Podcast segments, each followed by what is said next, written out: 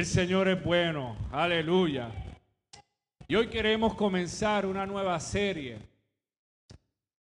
Una serie que el Señor ha inquietado en mi corazón para compartir en este tiempo y en este momento con la iglesia. Y en mi meditar, en mi intimidad con el Señor, hoy quiero comenzar lo que va a ser el principio por los próximos domingos, bajo esta serie que hemos titulado Vivir o Morir. Les repito, vivir o morir.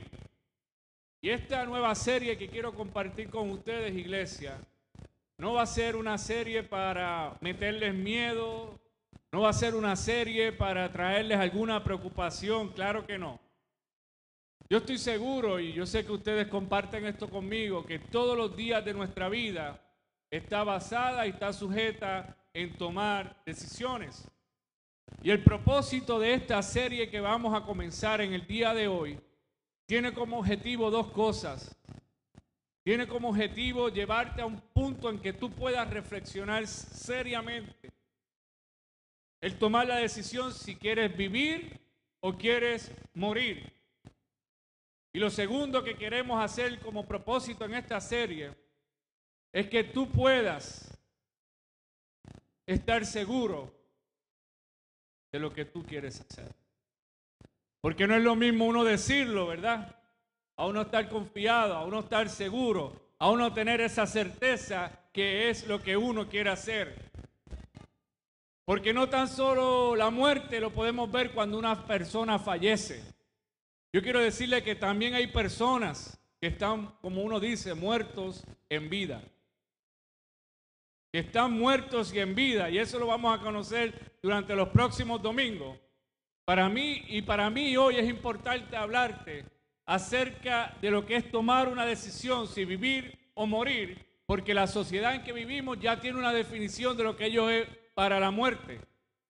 Pero a través de la misma muerte yo quiero enseñarte la definición que tenemos tú y yo por medio de ella cuando tenemos al Señor en nuestro corazón. Y hoy yo quiero decirte por qué quiero invitarte a la reflexión sobre vivir o morir. Y usted me dirá, pero Pastor bendito, no había otro, no había otro tema mejor. No, yo quiero hablarte vivir o morir. Y yo estoy seguro que al final de esta serie, al final, en el último domingo de este mes de julio, yo estoy seguro que tú vas a estar confiado en la decisión que tú has querido tomar. Ahora sí yo te invito a que te pongas de pie y vamos a ir al libro de Deuteronomios. Y vamos a ir al capítulo 32. Deuteronomio capítulo 32 versículo 11. Cuando lo tengan me dicen amén. Deuteronomio, el libro de Deuteronomio capítulo 32, versículo 11. Lo voy a leer en dos versiones. Dice la palabra del Señor en el nombre del Padre, del Hijo y del Espíritu Santo. Amén. Como el águila que excita su nidada revolotea sobre sus pollos, extiende sus alas, los toma, los lleva sobre sus plumas. Y en la versión de la traducción lenguaje actual me encanta como dice y es la que quiero utilizar en este día. Y miren cómo dice esta traducción. Dios ha cuidado de ustedes como cuida el águila a sus polluelos. Dios siempre ha estado cerca para ayudarlos a sobrevivir. Que el Señor añada bendición a su hermosa palabra. Se pueden sentar. Y lo primero que queremos y que tenemos que saber en este día, qué significa la vida y qué es la muerte. Cuando uno busca la definición de la vida, nos habla que la vida es la existencia en todas sus formas o actividades que de una forma u otra refleja la creación por parte de Dios en todo lo que se piensa, en todo lo que se respira, en todo lo que mueve y en todo lo que actúa. Así que en cada ser viviente podemos ver lo que es la vida. Sin embargo, la muerte, a través de la palabra del Señor, a través de las escrituras, hay cuatro formas que pueden describir la muerte. Número uno lo puede describir como el fin de la vida física. Número dos lo puede describir como la ausencia de la vida espiritual. Número tres lo puede describir como el fin de una vieja manera de vivir. Y número cuatro lo podemos encontrar como la segunda muerte que se describe cuando está la separación final e irreversible del hombre con Dios. Y eso lo pueden ver en el libro de Apocalipsis, en el capítulo 20, versículo 6. Sin embargo, para ti y para mí, la vida tiene muchas veces un sentido muy peculiar. La vida para nosotros muchas veces tiene un, sentido muy distinto y se lo quiero compartir. Esa manera peculiar la podemos ver cuando eh, esa persona que ha recobrado aliento, que se ve como que nueva, como que su cara está resplandeciente, como que se hizo un, un peinado nuevo, se ve hoy bien vestidito, y uno dice, oye, esa persona como que recobró vida, ¿verdad? Como que se ve distinto. Míralo, míralo cómo está. También esa manera de la vida en una persona, lo podemos ver, por ejemplo, cuando ve un edificio que por un momento estuvo abandonado y de repente uno ve y uno lo ve y uno dice, oye, ese edificio le dieron vida. Mira qué hermoso se ve el lugar. Qué edificio más espectacular. Ese color de pintura quedó tremendo. Uno como que tiende a relacionarlo como que ese edificio ha tomado vida. También una manera peculiar lo podemos ver cuando una persona como que todo le va bien, como que todo le sale bien, y, la gente le dice, oye, este como que la vida le sonríe. ¿Verdad que sí? Como que son refranes que uno los atamos a, a, cosas peculiares donde eh, si uno va a un despertar en un lugar que estaba muerto, pues uno dice, eso tiene vida. Y es más, yo creo que esto lo han dicho a lo mejor algunos de ustedes cuando se han tomado unas buenas vacaciones, ¿verdad? ¿Qué es lo que uno dice? Ay, esto sí que es que vida. ¿Verdad que sí? Cuando uno está de vacaciones, un parador, un hotel o de viaje, uno como que dice, esto es vida, esto es disfrute. Sin embargo, cuando uno ve esta definición, obviamente uno rápido va a pensar que este sentido de vida nos trae felicidad nos trae esa llenura, nos trae esos buenos momentos, nos trae esa satisfacción, nos trae ese disfrute, porque la vida eh, es como si fuera ese gozo, esa felicidad que, inunda en nosotros. Pero está el contraste, el contraste, perdón, de lo que puede ser la vida. Y cuando hablamos de lo que es morir, lo único que puede producir en nosotros es como pensar, llegó la muerte y ya es el fin de todo. Si pensamos de la muerte, lo vamos a atar a dolor, lo vamos a atar a un vacío, lo vamos a atar a un sufrimiento, lo vamos a atar a algo que es difícil de expresar, de asimilar, de entender, de, digerir. De muchas formas se nos hace difícil poder entender esta palabra muerte. Y luego de expresarte todo, esta, todo este, ¿verdad? Introducción, yo quiero de preguntarte hoy seriamente, ¿quieres vivir o quieres morir? ¿Quieres vivir o quieres morir? Y me encanta el libro de Deuteronomio cuando dice, y lo leímos al principio, Dios ha cuidado de ustedes como cuida el águila a sus polluelos. Dios siempre ha estado cerca para ayudarlos a sobrevivir. Ustedes saben que el libro de Deuteronomio es el quinto libro que podemos encontrar en la Biblia. Y ustedes saben que Deuteronomio significa segunda ley.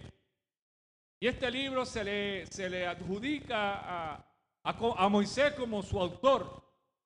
Y es en el, en el año alrededor 1400, 1406 antes de Cristo, donde, donde se cree que Moisés guardaba todo su diario de lo que eran todas las peregrinaciones que él vivió con el pueblo de Israel. Y dice un poco la historia que cuando el pueblo estaba a punto de terminar los 40 años de haber estado peregrinando por el desierto, se los dije, yo soy tartamudo, Estoy tratando de no... Quiero hablar rápido, pero no puedo. Pero qué bueno saber cuando uno está en las manos del Señor, ¿verdad? Así que aquí vemos al pueblo, luego de estar terminando estos 40 años, de yo estar peregrinando por el desierto, de estar sin rumbo, de estar sin dirección, un pueblo que se había revelado.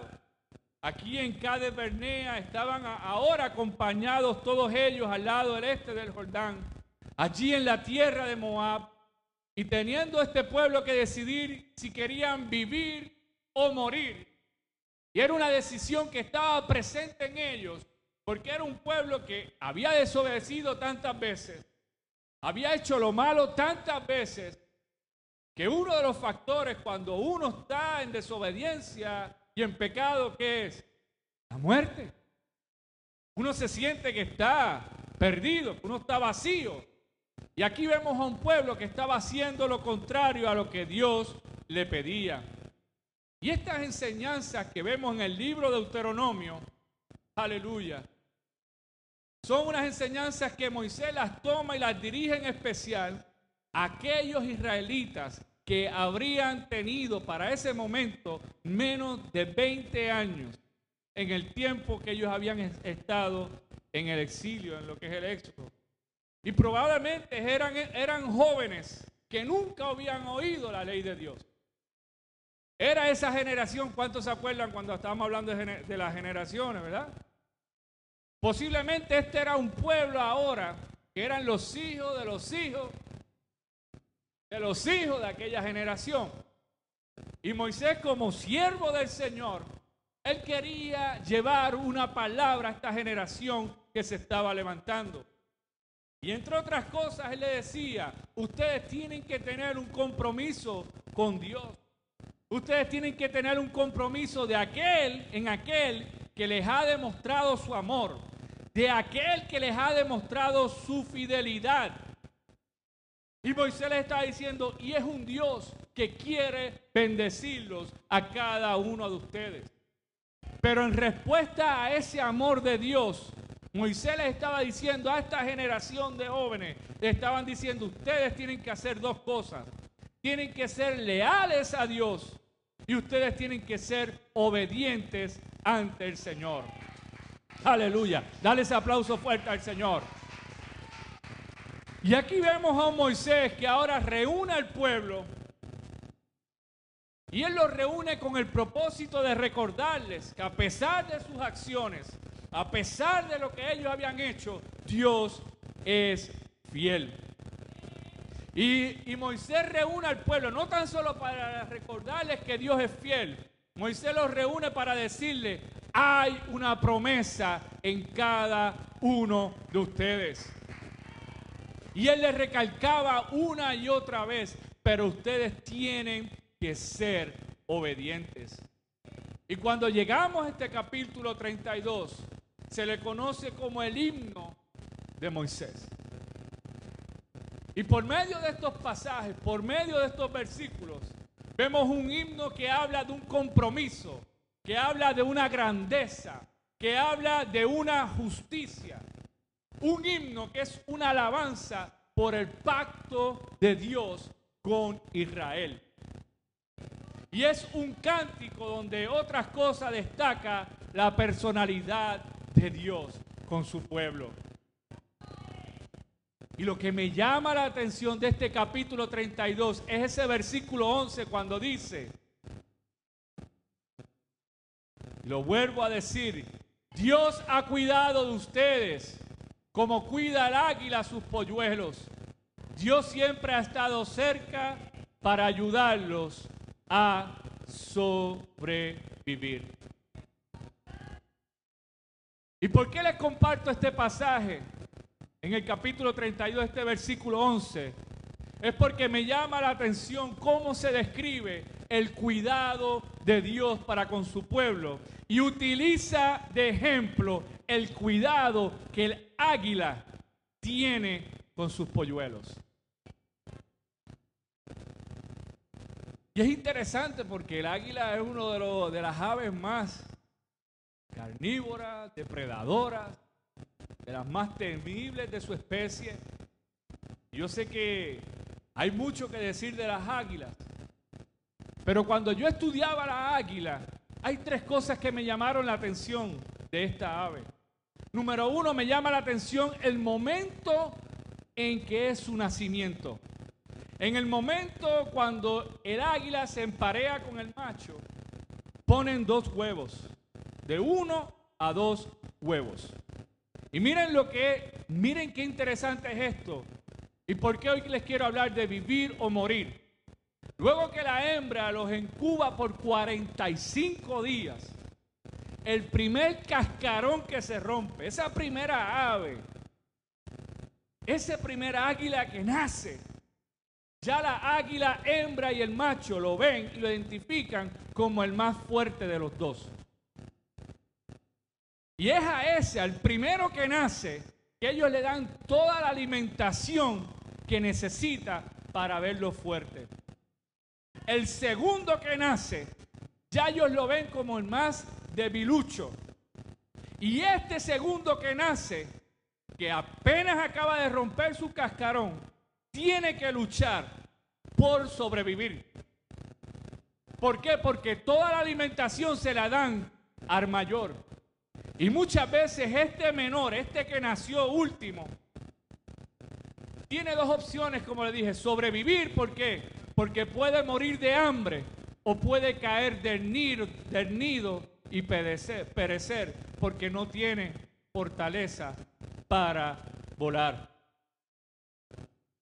Lo segundo que me llama la atención del águila es el momento cuando le enseña a ese águila bebé a volar. Ustedes saben lo que hace la águila hembra.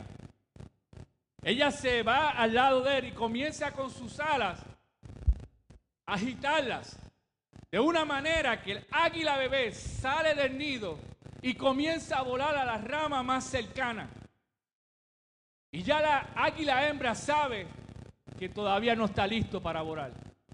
Pero ella lo desafía a que venza el miedo de volar. Y puede estar la águila ahí encima de ella. Y nuevamente ese águila bebé regresa al nido. Y miren cómo es la naturaleza en el reino animal. Que esta águila hembra llega el momento en que hace y toma a, a ese bebé, vamos a darlo bebé porque ya entre águila y águila me confundo. Pero ese águila bebé llega el momento en que luego de un año ella lo toma, vuela con él a las alturas y en las alturas lo suelta. Y se puede ver ese águila bebé descender porque no tiene la fortaleza para volar. Y la águila madre vuela hasta donde él, lo toma y lo vuelve a elevar. Vuelve y lo tira y lo vuelve a tomar. Vuelve y lo tira y lo vuelve a tomar. Hasta que llega el día en que esa águila bebé ya es una adulta luego de pasado un año y se independiza, toma vuelo. Yo quiero decirte que hoy el Señor muchas veces te está tomando y te está soltando para que tú comiences a decidir si quieres vivir o quieres morir. El Señor hoy te está tomando y va a llegar el momento en que te va a decir, te voy a soltar para que tú desarrolles el instinto si quieres vivir o quieres morir. Y lo tercero que me llama la atención del águila es que ya cuando esta águila bebé es un adulto, luego que ella aprende a volar, ahora tiene que aprender a cazar. Y el hábitat del águila, su área donde vive, depende, miren cómo es la naturaleza, depende de cuántos animales hayan en la zona que ella pueda cazar. Si ella está en un hábitat donde no hay conejos, donde no hay ningún tipo de estos animales, ella tiene que emigrar y buscar otro lugar a donde vivir, porque necesita su alimento para poder sobrevivir. Hoy yo quiero decirte, hermano y hermana, ¿qué decisión vas a tomar en el lugar donde estás? Si tienes que moverte, muévete, pero piensa que tienes que vivir o tienes que morir. tienes que vivir o tienes que morir. Y me llama la atención de la águila, porque si esto lo hace un ave, ¿cuánto más podemos hacer tú y yo que podemos razonar las cosas? Y vuelvo a enfatizártelo. ¿Qué decisión quieres tomar? ¿Quieres vivir o quieres morir? Porque no tan solo la vida física es importante, también la vida espiritual tiene mucha importancia en cada uno de ustedes. Es esa vida espiritual que nace en ti cuando tú aceptas al Señor como tu Salvador. Cuando tú comiences a, cuando tú comienzas a entablar una relación íntima con Dios por medio de la búsqueda, por medio de la palabra, por medio de la adoración. Esa relación comienza a traer vida a tu vida. Es esa relación que nace en ti cuando tú tomas la palabra y comienzas a crecer por medio de ella. Que en cada etapa de tu vida hay una enseñanza, hay un alimento para ti. Es esa vida que tú puedes disfrutar, hermano y hermana, cuando tú vienes delante de la presencia del Señor, como has hecho en este día, que has llegado para adorar al Señor. Esa es la vida espiritual que tú puedes alimentar cada día. Pero así como existe la vida espiritual, también el enemigo busca cómo matar tu vida espiritual. Y ustedes saben que la águila es una de las aves más feroces. Y aún así ella tiene que buscar la altura más alta de la montaña para no ser atacada por otra ave.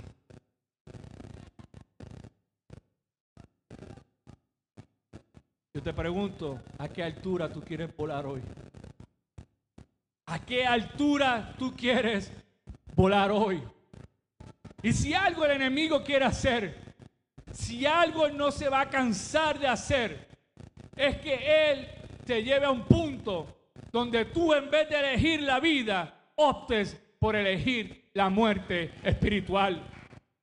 ¿Y sabes qué va a hacer el enemigo? Él va a tratar de que tu relación con el Señor muera. El enemigo va a buscar que el pecado entre a tu vida para que tengas una muerte espiritual. El enemigo va a hacer lo imposible para que tus metas, tus sueños, tus expectativas a nivel personal, a nivel de familia, a nivel laboral, mueran también. Y el enemigo va a hacer lo necesario para que tú le pierdas el sentido y el propósito que Dios te ha dado en tu vida, para que en vez de haber vida haya una muerte espiritual dentro de ti. Te adoramos, Señor. Y cuando llega esa muerte espiritual, ¿qué es lo que tú vas a experimentar? Dolor, sufrimiento, heridas, desánimo, cansancio, sentido de culpa, fracaso tras fracaso. Ya no ves oportunidades y no tan solo ahora te sientes que estás perdido físicamente, que estás desgastado, sino sientes que ahora dentro de ti hay una muerte espiritual. Y yo quiero decirte, así como el águila tiene que decidir desde el momento en que nace entre vivir o morir, yo quiero decirte, tienes que tomar hoy una decisión. O te dejas vencer por enemigo o tú dices, no, no, no, yo voy a optar por vivir. Yo quiero optar por vivir cueste lo que me cueste, hagan lo que me hagan, yo quiero vivir para el Señor. Y una de las cosas que me encanta de este pasaje del libro de Deuteronomio, del capítulo 32, del versículo 11, que se los vuelvo a repetir, Dios ha cuidado de ustedes como cuida el águila de sus polluelos. Dios siempre ha estado cerca de ustedes para ayudarlos a sobrevivir. ¿Sabes qué yo entiendo por medio de este pasaje? ¿Sabes qué riqueza, qué bendición yo entiendo por medio de este pasaje? Número uno, que Dios cuida de ti, que Dios cuida de mí. Número dos, ¿sabes qué podemos aprender por medio de este pasaje? Que su protección y su cuidado está contigo. Aleluya, ¿sabes qué podemos aprender? Que aun cuando pensemos que vamos a morir, Él viene y vuela sobre ti y te toma y te vuelve a llevar a un nido para que tú puedas sentir su presencia, para que tú puedas sentir su amor, para que tú puedas sentir, aleluya, el toque de su Espíritu Santo. Aleluya. Te adoramos, Señor. Yo te invito hoy, iglesia, a que tú tomes una decisión. Si tú quieres tomar la decisión de morir o quieres tomar la decisión de vivir. Pero si algo quiero hacer hoy, quiero ayudarte a que puedas encontrar esa decisión. Número uno, libro de Génesis capítulo 2, versículo 7 dice, entonces el Señor Dios formó al hombre del polvo de la tierra y sopló en su nariz aliento de vida y fue el hombre un ser viviente. Yo no sé cómo tú te sientes hoy, pero yo quiero decirte, el Señor quiere quiere soplar vida sobre ti. El Señor quiere soplar vida sobre ti en este día. El Señor quiere soplar vida sobre ti. Proverbios 8:35 dice, en verdad, quien me encuentra halla la vida y recibe el favor del Señor. Segundo, tú quieres encontrar la verdad, sigue al Señor. Y cuando tú sigues al Señor, cuando tú eres fiel en ese camino, vas a ver la vida, vas a disfrutar la vida, vas a disfrutar los beneficios que tiene la vida en el Señor. Número 3. Primera de Pedro 5:10. La palabra es tan hermosa. Miren lo que dice. Y después de que ustedes hayan sufrido un poco de tiempo, Dios mismo el Dios de toda gracia que los llamó a su gloria eterna. Aquí no dice los llamó a una muerte eterna, los llamó a su gloria eterna en Cristo. Los restaurará y los hará fuertes y firmes y estables. Si algo la águila hace, con su, con su cría es asegurar que estén fuertes, que estén convencidos, que estén seguros que pueden salir a su hábitat y vivir. Si algo el Señor quiere hacer en tu vida es transformarte, es desarrollarte, es capacitarte para cuando salgas a tu trabajo, salgas a tu vecindad, salgas a donde tu vecino, vayas a donde vayas, tú camines seguro de que tú eres un hijo de un Dios viviente. Aleluya. Número 4. Job capítulo 33. Versículo 4 dice la palabra del Señor. El Espíritu de Dios me ha hecho y, y el aliento del Todopoderoso me da vida. ¿Sabes quién te ha hecho a ti? El Todopoderoso. El Todopoderoso. Y número 5, Salmo 139, versículo 13. Dice la palabra del Señor, porque tú me formaste, porque tú formaste mis entrañas, me hiciste en el seno de mi madre. Y esta palabra de formar es una palabra que significa vida. Así que desde antes de tu nacer, desde antes de tu llorar, desde antes de tu caminar, ya el Señor te ha dado vida. Y termino con esto.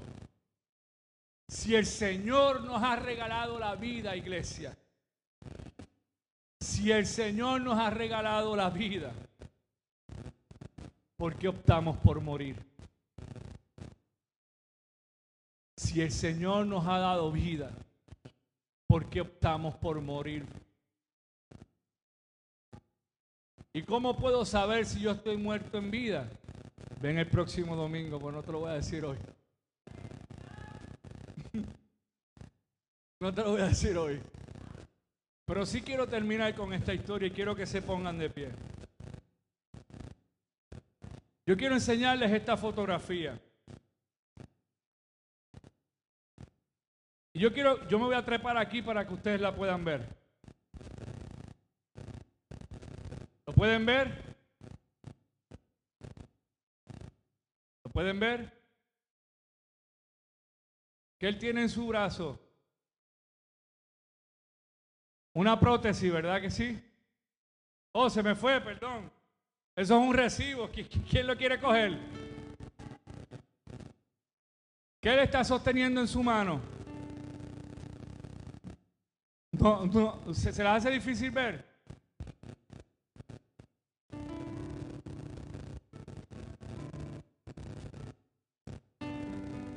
¿Lo puede ver, hermana Wanda? Vuelve y se me fue. recibo persiste. ¿Lo pueden ver? ¿Lo pueden ver? Enséñalo, pastor, un momento para que la iglesia lo vea. Yo quiero que ustedes presten atención y vean a ese joven que está ahí.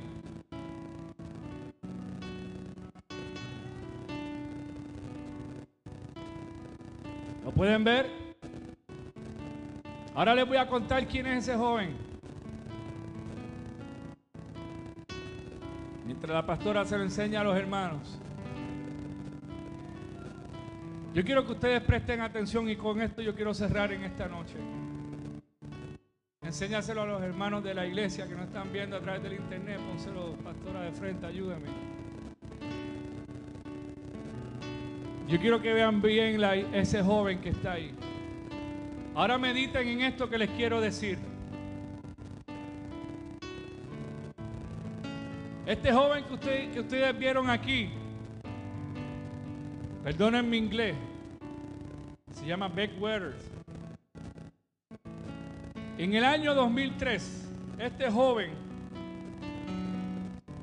un joven que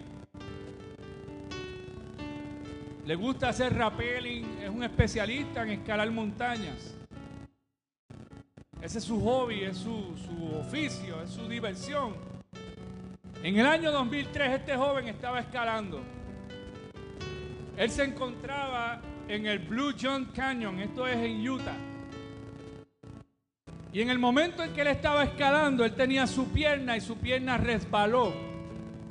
Y el resbalar provocó que una roca pillara su brazo. Y este joven que ustedes vivieron aquí pasó no una noche, no dos noches, no tres noches, no cuatro noches, pasó cinco días pillado entre una de las laderas de este gran cañón. Y allí era atrapado él confió en sus destrezas y sus habilidades, porque esa era su especialidad, era su hobby. Pero él se dio cuenta que por más esfuerzo que él hacía, no podía sacar su brazo. Ya ese brazo se estaba pudriendo con el pasar de las horas. Este joven comenzó a caer en estados donde empezó a perder el conocimiento, donde empezó a imaginarse cosas, alucinaciones. Su radio no le funcionaba. No tenía celular. Lo único que le quedaban, ¿sabe qué era? Un poco de batería de la cámara que tenía en su casco. Porque él graba todas sus expediciones.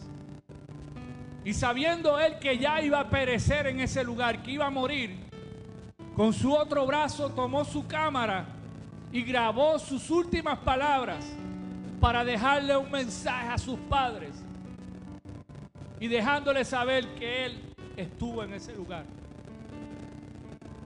Tanto fue la, desesperación que poco a poco él logró escribir en ese cañón, en el lugar donde él estaba, la fecha en que murió y la fecha donde él pensaba que iba a morir. Él se hizo una lápida allí mismo. Él cuenta en su historia que cuando llegaba la noche él tenía que, literalmente tratar de esconderse él mismo entre la, entre la ladera donde él estaba, eh, como en estado fetal, para vencer el frío que hacía en ese lugar. Tenía que tomar, perdonen que lo diga, de su orín para poder tener algo que lo mantuviera con vida. No tenía nada. Y ya cuando iba a pensar, cuando él pensaba que iba a morir, él tomó una decisión y en su desesperación, él se encuentra, eh, vamos a decir, como si fuera una navaja de lo que usan en su equipo de poder hacer rappelling en las rocas. Y él dijo, tengo que decidir entre vivir o morir. Aun cuando estoy sin fuerzas, tengo que decidir entre vivir o morir. ¿Y saben qué hizo este joven? Tomó aquella alma que él tenía, aquella, vamos a decir, un cuchilla, navaja, y se comenzó a mutilar el brazo. Hasta que llegó al punto donde se lo arrancó. Y no salía sangre porque ya ese brazo estaba podrido. Y cuando él comienza a caminar, que sale de esa ladera, se encuentra ahora un desafío de otra montaña que tenía 20 metros de altura. Y él dijo, o vivo o muero. Y con un brazo comenzó a escalar y escalar y escalar. Hasta que pudo llegar a la cima y caminó 30 kilómetros. Y se encontró un matrimonio Y este matrimonio, cuando se encuentra con él, él les, enseña lo que le pasó, llaman a las autoridades, van a donde él, recibe los primeros auxilios. Y él les dice, la mitad de mi brazo se quedó en la ladera. Los rescatistas fueron y encontraron el brazo allí pillado. ¿Saben qué hizo este joven? Luego que transcurrieron varios meses de su recuperación, regresó a aquel lugar y allí esparció las cenizas de lo que fue su brazo partido. Pero ¿por qué te traigo la historia de este joven? Porque este joven se encontró con una situación donde tuvo que decidir si vivir o morir. Y él dijo, aunque sea lo último que yo haga, yo tengo que vivir. Aunque sea lo último que tú hagas en este día, procura vivir, procura vivir procura vivir. ¿Sabes por qué? Porque el águila cuida de su nido. El Señor siempre cuidará de ti. Pero para que el Señor cuide de ti, hermano y hermana, tienes que tomar la decisión si vivir o morir. Así que cierra tus ojos en el lugar donde estás. Y yo quiero que tú medites en esta tarde. Y tú le digas al Señor, Señor, tú conoces la ladera donde me encuentro hoy pillado y no puedo salir. Una ladera de emociones. Una ladera de injusticias que he vivido. Una ladera de sufrimiento una ladera de prejuicios, una ladera donde hoy me siento que estoy pereciendo lentamente. Señor, he vivido una batalla fuerte. He pasado una prueba dolorosa. Y aun cuando puedo venir a la iglesia y canto un coro o leo una palabra dentro de mí, siento que todavía hay una muerte espiritual.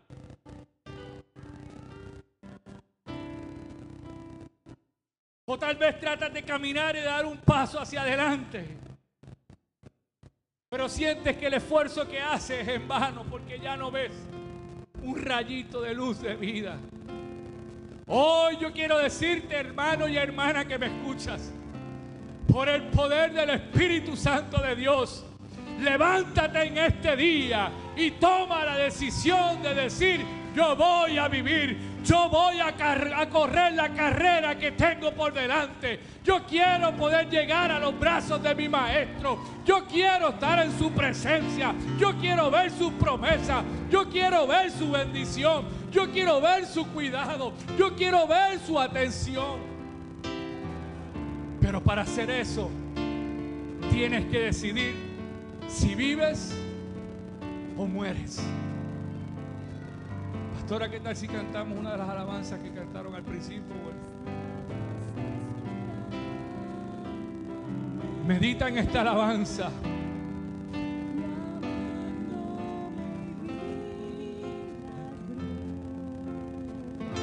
Aleluya.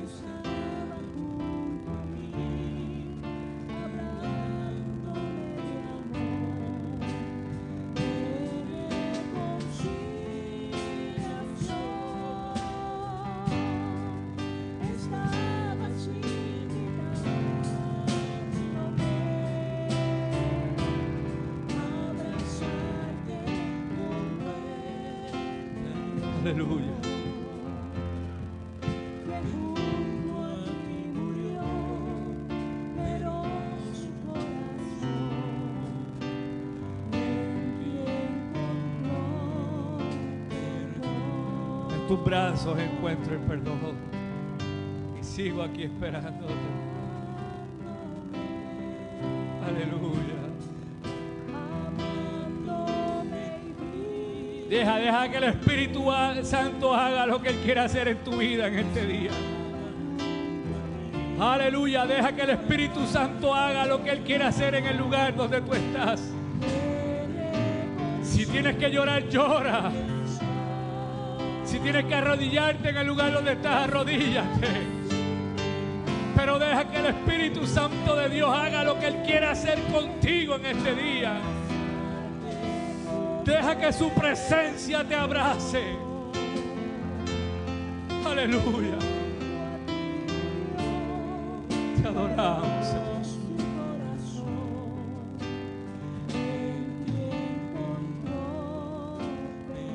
¿Sabes que yo veo aquí? Yo veo hombres y mujeres valientes que le quieren decir al Señor, si tengo que decidir, me voy por la vida hasta el fin. Me voy por la vida hasta el fin. Porque no es una, no es una vida física nada más. Es una vida eterna que vas a disfrutar para siempre y eternamente con el Señor. Te adoramos, Señor. Yo quiero orar por ti, hermano y hermana, en este día. Mientras el ministerio de adoración me, me ayuda a ministrar las alabanzas. Yo quiero hacer algo. Este muchacho puso su mano en su brazo. Yo quiero que tú pongas hoy tu mano en tu corazón. Pon tu mano en tu pecho. Pon tu mano en tu pecho. Pon tu mano en el, tu pecho en este día. Y mientras tú pones tu mano en tu pecho, tú le estás diciendo al Señor aquí donde yo quiero que tú habites en mí. Aleluya, aquí es donde yo quiero que tú renueves mis fuerzas. Que tú me levantes y me hagas volar sobre las alturas. Aquí donde yo quiero alabarte. Es aquí en mi corazón donde yo quiero rendirme delante de ti. Es aquí en mi corazón donde no le quiero dar espacio a la muerte, quiero darle espacio a la vida.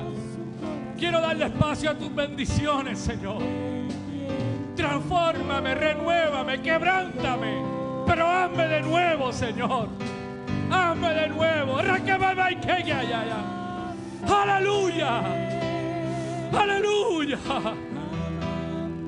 Deja que su Espíritu Santo comience a darte vida. Deja que el soplo de vida del Señor entre en tu corazón. Aleluya. Aleluya. Te adoramos, Señor. Te adoramos, Señor. Gracias, Señor, por tu presencia. Gracias, Señor, por tu presencia. Amantísimo Dios y Padre Celestial. Te presento cada hombre y cada mujer, cada niño y joven de esta casa. de la iglesia de Dios refugio espiritual, Señor.